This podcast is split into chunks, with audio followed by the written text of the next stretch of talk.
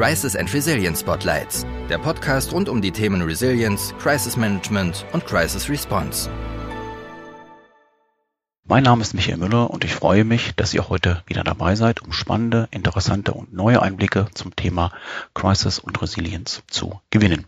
Ich freue mich heute besonders, meinen äh, Kollegen Ralf Noll, unseren Experten für das Thema Cyber Incident Response, im Podcast äh, begrüßen zu dürfen und dass wir gemeinsam die Chance haben, ein bisschen von seinen Erfahrungen, von seinen Best Practices im Rahmen der Bewältigung von Cyber Incidents zu partizipieren und vielleicht auch den ein oder anderen spannenden Einblick und vielleicht auch den kleinen Pitfall zu hören, den er im Laufe seiner langen Arbeitszeit und seiner langen Erfahrung in den Themen gesammelt hat. Lieber Ralf, damit das äh, Wort an dich, dass du vielleicht zwei Worte zu dir sagst und dann kommen wir in das eigentliche Thema rein. Ja, danke Michael. Herzlichen Dank für die Einladung. Freut mich sehr, hier beizutragen zu diesem Podcast mit meiner Erfahrung und meiner Expertise im Cyber Incident Response Bereich. Vielleicht kurz zu meiner Person. Ich bin Partner bei Deloitte im Cyberbereich für den Bereich äh, Cyber Detect und Response, bin seit 2018 dabei und baue insbesondere auch den Cyber Forensik, Cyber Response Bereich auf, wo die Reaktion auf Cyberangriffe eben speziell im Fokus dieses Teams ist, aber auch die Vorbereitung von Firmen auf Cyberangriffe natürlich ein ganz wesentlicher Punkt unserer Arbeit sind. Bevor ich nach Deloitte als Partner gekommen bin, war ich über 20 Jahre bei PwC im Bereich der digitalen Forensik und habe äh, vor langer Zeit mal in der klassischen Unternehmensberatung, in der IT-Beratung angefangen, bin dann irgendwann den Forensik-Fragestellungen in Berührung bekommen, fand das so spannend, dass ich da die Forensik Technology auf und ausgebaut habe. Irgendwann wurden immer mehr dieser Projekte, äh, waren eben Angriffe aus dem Cyberraum. Ja, das waren immer die spannendsten Projekte und ähm, interessantesten Projekte und die Abwehr von Cyberkriminellen auf der Seite der Guten fand ich eben ein super spannendes Themenfeld, so dass ich mich dann eben entschieden habe, mich ganz auf die Cyber-Themen zu konzentrieren. Und seitdem bin ich eben bei Deloitte für diesen Bereich Abwehr und Vorbereitung auf solche Krisensituationen im Cyberraum zuständig. Vielen Dank, das ist ja ein sehr spannender und, und äh, interessanter Lebenslauf, den du uns äh, gerade geschildert hast. Ähm, die Herausforderung ist ja häufig, dass diese Cyber-Themen ja nicht isoliert betrachtet werden können, sondern wir haben ja häufig einen, einen Angriff, der natürlich erstmal einen hohen Impact hat und dann haben wir ja verschiedene Themen, die sich da drumherum kopieren. Dazu kommen wir im Weiteren vielleicht noch ein bisschen detaillierter. Ähm, ich sage mal nur so Stichworte wie Datenschutz, äh, wie Kommunikation nach innen und außen, Kommunikation mit den Behörden, Meldeverpflichtungen, die ich habe. Das sind ja alles Dinge, die sich dann äh, in so einem Thema quasi drumherum gruppieren und die dann irgendwann das eigentliche technische Thema auch so ein bisschen ähm, überlagern können. Was ist eigentlich aus deiner Sicht die hohe Relevanz von Cyber Incident Response? Du hast ja auch erwähnt in deiner Einführung, dass die Fälle zum Beispiel von, von Erpressung oder auch von Cyberkriminalität ja in den letzten Jahren einfach sehr, sehr stark zugenommen haben. Ähm, was ist eigentlich aus deiner Sicht wirklich so das Relevante, warum sich Unternehmen damit im Moment beschäftigen sollten und müssen und teilweise ja auch äh, wirklich in das kalte Wasser geworfen werden nach einem entsprechenden Angriff? Ja, Michael, da sprichst du genau an, das ist richtig, das hat zugenommen. Es gibt fast keinen Tag mehr, wo es nicht eine Pressemeldung über einen großen Cyberangriff gibt. Insofern ist es nicht nur gefühlt so, sondern tatsächlich so, dass die Bedrohungslage aus dem Cyberraum größer geworden ist. Das liegt sicherlich auch daran, dass äh, die ganze Szenerie rund um die Cyberkriminellen sich sehr professionalisiert hat kann das eigentlich so sagen, dass das so im Bereich der organisierten Kriminalität durchaus ist und sich sehr viele äh, Kriminelle, die ja sich früher sehr stark mit äh, Geldwäsche, Drogen, Waffenschmuggel, Menschenhandel und so weiter beschäftigt haben, eben auch auf das Cyberfeld als ein Betätigungsfeld verlegt haben, weil einfach hier auch ein relativ geringes Entdeckungsrisiko besteht mhm. im Vergleich zu vielen anderen kriminellen Handlungen. Es ist aber auch so, Also die Professionalisierung äh, dieser ganzen des ja, Geschäftsmodells Cyberkriminalität ist ein Aspekt. Ein anderer Aspekt ist aber auch, dass wir ja, wenn wir an die großen Megatrends denken, wie man die so schön nennt, also so ein Thema wie Big Data, Artificial Intelligence, Industrie 4.0, aber auch so Themen äh, wie eine äh, starke Vernetzung der Lieferketten, Cloud-Lösungen, Internet der Dinge, also Digitalisierung und diese ganzen Trends beinhalten eben sehr große Chancen. Und wir wollen ja auch alle die Chancen nutzen und diese Transformation unserer Gesellschaft und auch der Geschäftswelt vorantreiben. Aber da gehen eben auch immer sehr große Risiken mit einher. Und ich als jemand, der eben im Bereich der Abwehr von Cyberangriffen unterwegs ist, hat natürlich da einen sehr starken Fokus auf diese neuen Geschäftsmodellen mit dem Hintergrund von den neuen Risiken, die eben mit diesen großen Chancen auch einhergehen und die müssen eben auch gemanagt werden und in die Unternehmensstrategie und ins Unternehmensrisikomanagement mit eingebaut werden. Und das ist eben auch ein Thema, warum dieses ganze Themenfeld sehr viel wesentlicher geworden ist in den letzten Jahren und auch noch weiter werden wird. Mhm. Aus, aus deiner Erfahrung, du hast ja nun auch äh, verschiedene Fälle in unterschiedlichen Sektoren und Organisationen begleitet. Kann man eigentlich so typische Schäden definieren, die im Rahmen eines Cyberangriffs entstehen? Ja, das ist so die Frage, was sind denn so die ähm, ja, typischen Angriffsmodelle, die Angriffsvektoren und welche Schäden entstehen daraus und wie groß sind diese Schäden? Und dann haben wir eben einige, also es gibt so die klassischen Datendiebstahl und Angriffe auf Infrastrukturen, um die einfach lahmzulegen durch mhm. Hektivisten und so weiter. Äh, aber es gibt eben auch vermehrt mehr und mehr diese sogenannten CFO-Fraud-Fälle, wo sich also jemand ausgibt, er wäre jetzt der CFO und also das Opfer versucht dazu bewegen, äh, eine große Summe zu überweisen, beispielsweise indem eine M&A-Transaktion vorgetäuscht wird, die jetzt also ganz geheim ist, weil sonst Börsenkurse sich verändern und deswegen äh, darf er jetzt mit keinem darüber reden. Also solche Muster, äh, die funktionieren relativ groß und, und haben zum Teil sehr große Schäden auch verursacht. Also auch sind Fälle bekannt, wo 50 Millionen an Schaden entstanden sind beispielsweise. Mehr Sorgen macht mir aber in der letzten Zeit insbesondere das äh, Modell der Ransomware-Attacken. Das ist also, ähm, wie du eingangs erwähntest, eigentlich eine Erpressung. Also ein Unternehmen fängt sich eben ein eine Schadsoftware ein. Oft klickt einfach irgendein Mitarbeiter auf eine Phishing-Mail unbedarft und lange bewegen sich die Hacker ungesehen in dem Netzwerk und irgendwann wird dann eben diese Schwachstelle ausgenutzt und die Möglichkeiten, die die Hacker in dem Netzwerk sich über die Zeit erarbeitet haben, im Rahmen ihres Angriffs ausgenutzt und eine Verschlüsselung angeschaltet und dann kommt es also vor, dass das gesamte Unternehmen nicht mehr arbeitsfähig ist.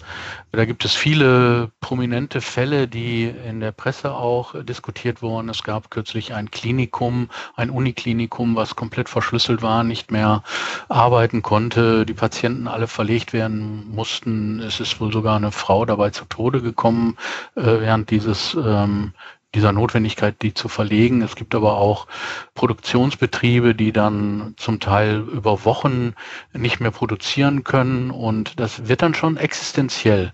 Und die Erpresser äh, fordern dann äh, ja, eine Summe in Höhe von einer digitalen Währung, beispielsweise Bitcoin. Und gegen diese Zahlung des Bitcoins äh, bekommt das Unternehmen dann eben den Schlüssel wieder. Und sofern die eben nicht zahlen wollen, besteht eigentlich nur die Möglichkeit, dass sie hoffentlich ein gutes Backup haben und äh, selber dann wieder herstellen können oder ihre komplette Infrastruktur neu aufbauen. Und sowas dauert natürlich sehr lange und wird sehr teuer und das kann dann schon existenziell werden.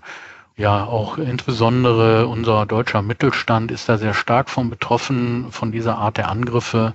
Äh, und das ist schon ein hohes Schadenpotenzial, was damit einhergeht.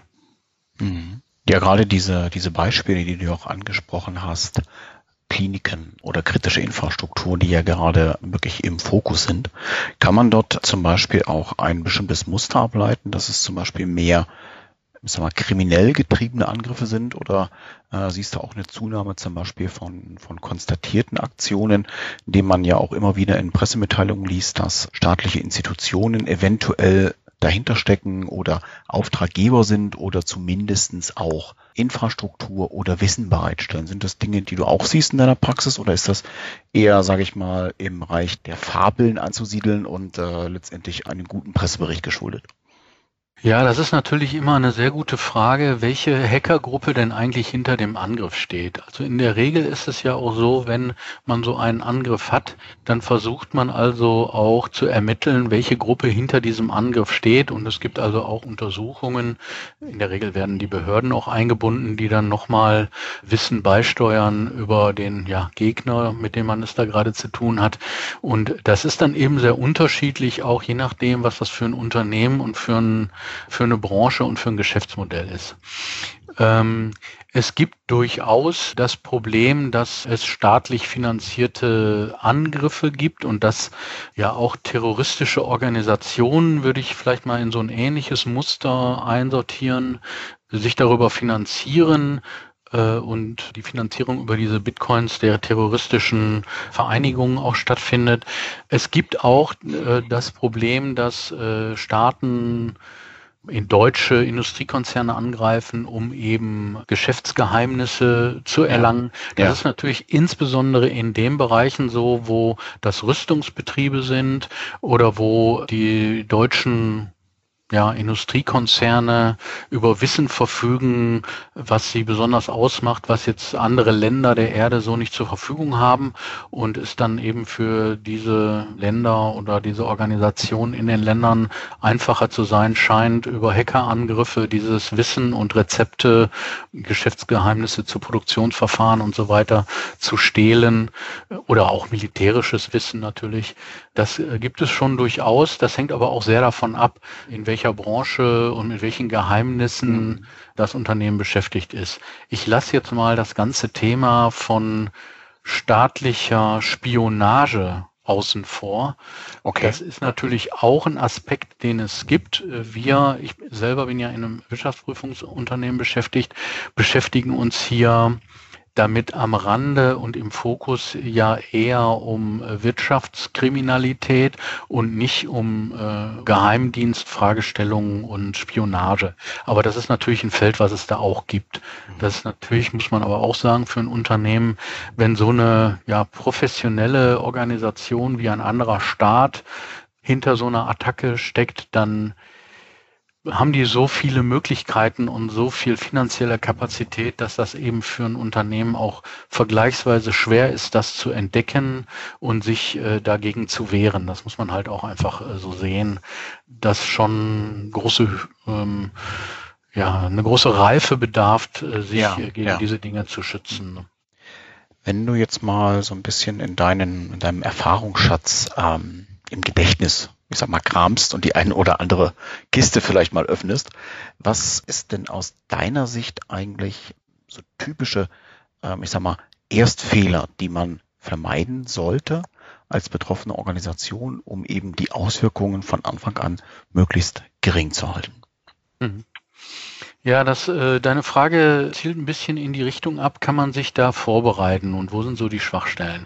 Und man hört da auch immer wieder von den Experten, und das ist auch durchaus richtig so, dass die größte Schwachstelle der Mensch ist. Also letztlich versucht der Hacker natürlich in der ganzen Kette das schwächste Glied zu finden, um einzudringen.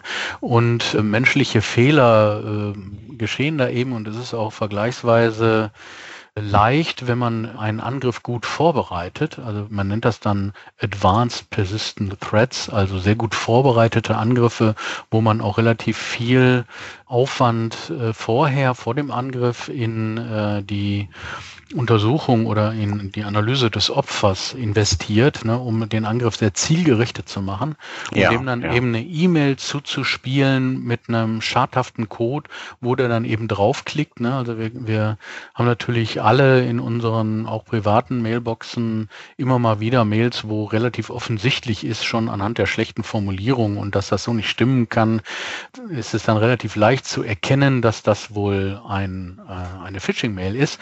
Aber je besser das gemacht ist und je, je mehr Hintergrundinformationen äh, eingeholt wurden, um diese E-Mail sehr spezifisch zuzuschneiden und gut zu machen, desto größer ist die Chance halt, dass jemand draufklickt. Ne? Und ähm, dem kann man nur entgegnen, indem man halt ja, Awareness-Schulung macht. Schulung, Training, Vorbereitung ja, ist sicher ja. der wichtigste Punkt, um sich vorzubereiten gegen solche Angriffe oder auch das zu erkennen, wenn man irgendwo drauf geklickt hat, eine Kulturfrage, ist es dann eben auch zu Vorgesetzten, zu seinem IT-Bereich zu gehen und zu sagen, hm, ich habe da irgendwo hingeklickt, ich glaube, ich, das war nicht gut. Ne? Dem dann nachzugehen, zu analysieren, ne, ist eben auch eine unternehmenskulturelle Fragestellung, dass ja man das kann, darf, dass man eine Kultur schafft, in der das zulässig ist und kommuniziert werden soll. Die andere Frage ist natürlich, äh, wie bei Krisenmanagement eben auch, Brandschutzübungen und vielen anderen Fällen ist es auch hier im Cyberbereich natürlich ganz wichtig, dass man diese Dinge auch übt. Also ein Simulationstraining macht, äh, eine Krisenübung macht und so einen Cyberangriff eben durchspielt und dann eben guckt, wie äh, sind die Prozesse im Notfallmanagement, wie sind die Eskalationswege, wie funktioniert das, wo müssen Schwachstellen äh, behoben werden. Das stellt man auch oft nur fest, wenn man es dann auch mal durchspielt. Und das ja, halte ich ja. auch für einen sehr wesentlichen Punkt, das zu tun, neben natürlich der Frage, wenn ich angegriffen werde, wer sind denn die Partner, die an meiner Seite mir dann helfen können und da auch vorher schon ein Netzwerk aufzubauen von Unternehmen, Dienstleistern, Experten, die im Falle eines Cyberangriffs dann an meiner Seite stehen und äh, mir eben helfen. Das kann man auch über eine Cyberversicherung ist natürlich auch ein wichtiger Aspekt, will ich auch nicht unerwähnt lassen. Eine Cyberversicherung abzuschließen ist sicher auch eine gute Idee. Und mit diesen Versicherungen kommen auch sehr oft ein Netzwerk von Dienstleistern auch im Rahmen der Police ähm, ein Portfolio mit in das Geschäftsmodell, aber auch unabhängig von der Versicherung kann man also mit professionellen Dienstleistern da entsprechende Service Level Agreements abschließen und Verträge eingehen, dass dann in einem Angriffsfall diese ganzen vertraglichen Dinge auch schon geregelt sind und man nicht, wenn dann eine Ransomware gerade das ganze Unternehmen verschlüsselt, man erstmal in einen Internetsuchdienst gehen muss und muss suchen, wer macht denn eigentlich Cyber Incident Response. Das ist, das ist ein sehr, sehr, sehr, sehr, sehr spannender Punkt. Das ist ja auch die Erfahrung, die wir ja auch aus unseren gemeinsamen Projekten haben, dass die ersten Tage eigentlich so eine häufig so ein gewisser ähm, Schockzustand ist. So nach dem Motto, jetzt hat's mich erwischt, jetzt Gottes Willen, wo lag der Fehler?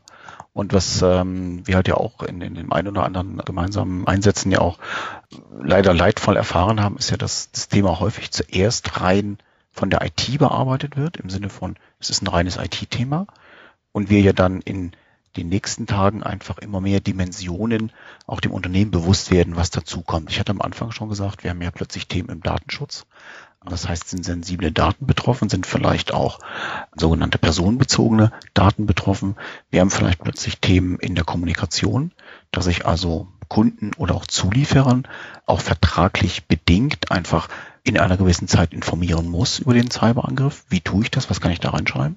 Das zweite Thema ist natürlich auch die Reputation und die Darstellung nach außen, so dass ich wirklich noch als vertrauensvoller Partner wahrgenommen werde, der eben schnell reagiert, vielleicht auch mit einer professionellen Unterstützung dabei, um auch meinen Kunden und Geschäftspartnern zu signalisieren, ich habe den, die Tragweite schnell verstanden und bin auch in einer Art geordnetem Ablauf, um eben möglichst die Schäden in diesem äh, Fall zu reduzieren und auch dafür zu sorgen, dass ich als Unternehmen oder Organisation möglichst schnell wieder, wieder, wieder arbeitsfähig bin. Gibt es denn so aus deiner Sicht, ich sag mal so drei oder vielleicht vier Erstmaßnahmen, die man tun sollte, wenn man von so einem Vorfall betroffen ist?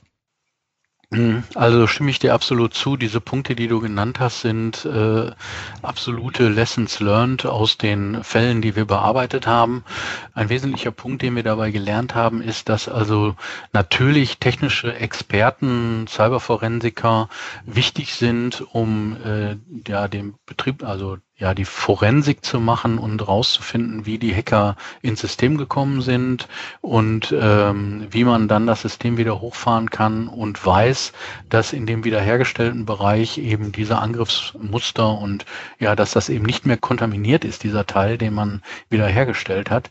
Sicher ist das eine sehr stark technische Fragestellung auch, aber der wichtigere Punkt vielleicht in so einem Angriff ist auch die ganze Koordination der verschiedenen Akteure und Stakeholder.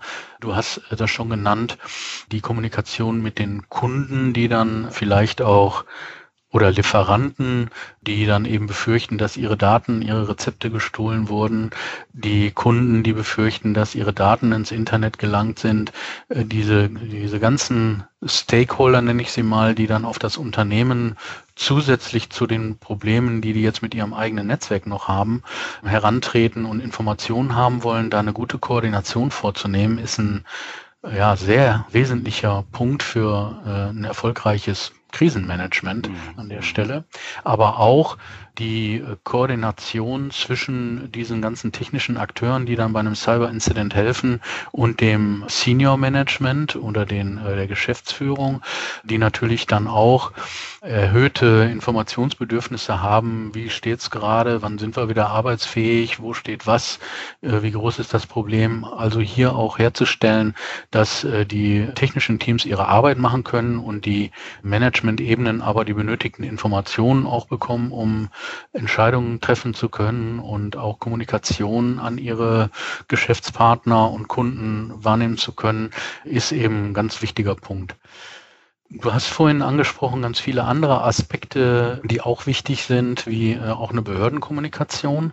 Sehe ich auch so, dass hier Meldepflichten bestehen und äh, auch ein sehr guter Rat ist, auch sehr frühzeitig die Behörden einzubinden, also sei es eine Polizei, ein BKA, LKA oder ein BSI oder so, ne, die einem helfen und äh, auch äh, Tipps geben und auch den Blick nochmal richten, welche Schritte jetzt richtig sind und welche Dienstleister einem auch weiterhelfen können. Da sind also auch sehr äh, hilfreiche Erfahrungen, die wir da gemacht haben äh, in der Zusammenarbeit mit den Behörden, ebenso die Zusammenarbeit mit einer Versicherung oder anderen Geschäftspartnern in dem Umfeld kann auch ein wesentlicher Punkt sein.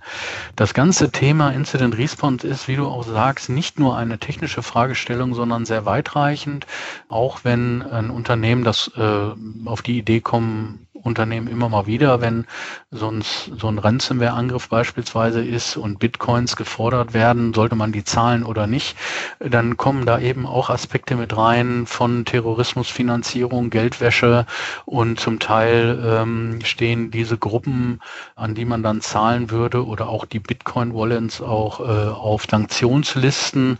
Und je nachdem, ob man äh, jetzt auch in USA Geschäft hat oder auch sonst, kann das eben ja, neben der reinen Ransomware-Attacke auch weitere sehr weitreichende und problematische Verstöße hervorrufen, wenn man äh, sich in so ein Feld begibt. Insofern da also eine Beratung äh, über diese Fragestellungen äh, ist da eben auch sehr wichtig. Auch die Kommunikation mit den Hackergruppen ist ein wichtiger Punkt. Also es ist ein sehr breites Feld, wo Technik und äh, Cyberforensik und Incident Response Experten wichtig sind, aber es hat sehr viele andere Dimensionen noch.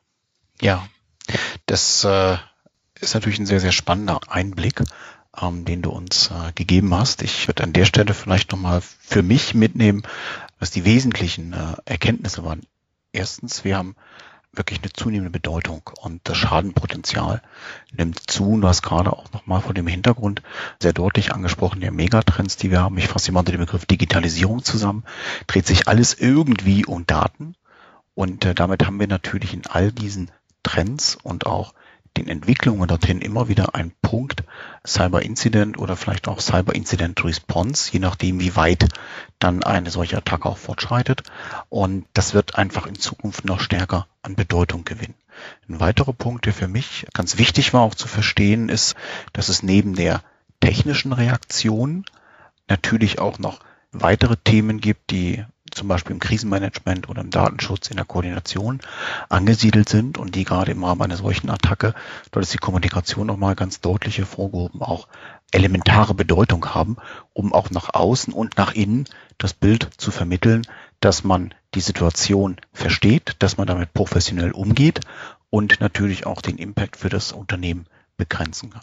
Und der Punkt, der mir persönlich auch äh, immer sehr, sehr viel Spaß macht, ist der Punkt Training und Vorbereitung. Das auch Übungen angesprochen, Krisenmanagement-Übungen. Das heißt, dass man auch gemeinsam diese Art von möglichen Ereignissen einmal durchdenkt und vorspielt. Da habt ihr auch sehr, sehr spannende Drehbücher dazu geschrieben für konkrete Übungen, so dass man ein realitätsnahes Szenario hat, um eben die entsprechenden Reaktionen, die ein Unternehmen dann zeigen muss, auch üben zu können und vielleicht auch den ein oder anderen Fehler, wie du das so schön gesagt hast, in der Übung machen kann, der dann äh, im Ernstfall eben nicht mehr gemacht wird und damit einfach Zeit, Aufwand und vielleicht auch ein Stück weit Reputationsverlust einspart. Ich äh, möchte Ihnen an dieser Stelle ganz, ganz herzlich für deine Zeit danken, Ralf. Sehr gerne. Ähm, und hoffe, dass du uns in einem der nächsten Podcasts vielleicht nochmal zu einem ähnlichen Thema zur Verfügung stehst. freue mich auf die Zusammenarbeit und wünsche dir ja alles Gute und äh, freue mich auf die Zusammenarbeit. Dann Werbung in eigener Sache an der Stelle. In dem nächsten Podcast werden wir uns mit dem Thema Response in der Supply Chain auseinandersetzen. Da werde ich einen Experten, den Frank Werle, bei uns oder von uns im Interview haben, der auch in der Response in entsprechenden Supply Chain Themen aktiv ist. Und das ist mit Sicherheit ein genauso spannender Einblick aus seiner langjährigen Erfahrung im Umgang mit entsprechenden Ereignissen, die uns nochmal eine neue Facette auch von ähm, Crisis und Response geben wird. Ich freue mich, schalten Sie wieder ein. Bis zum nächsten Mal. Tschüss. Tschüss, danke sehr.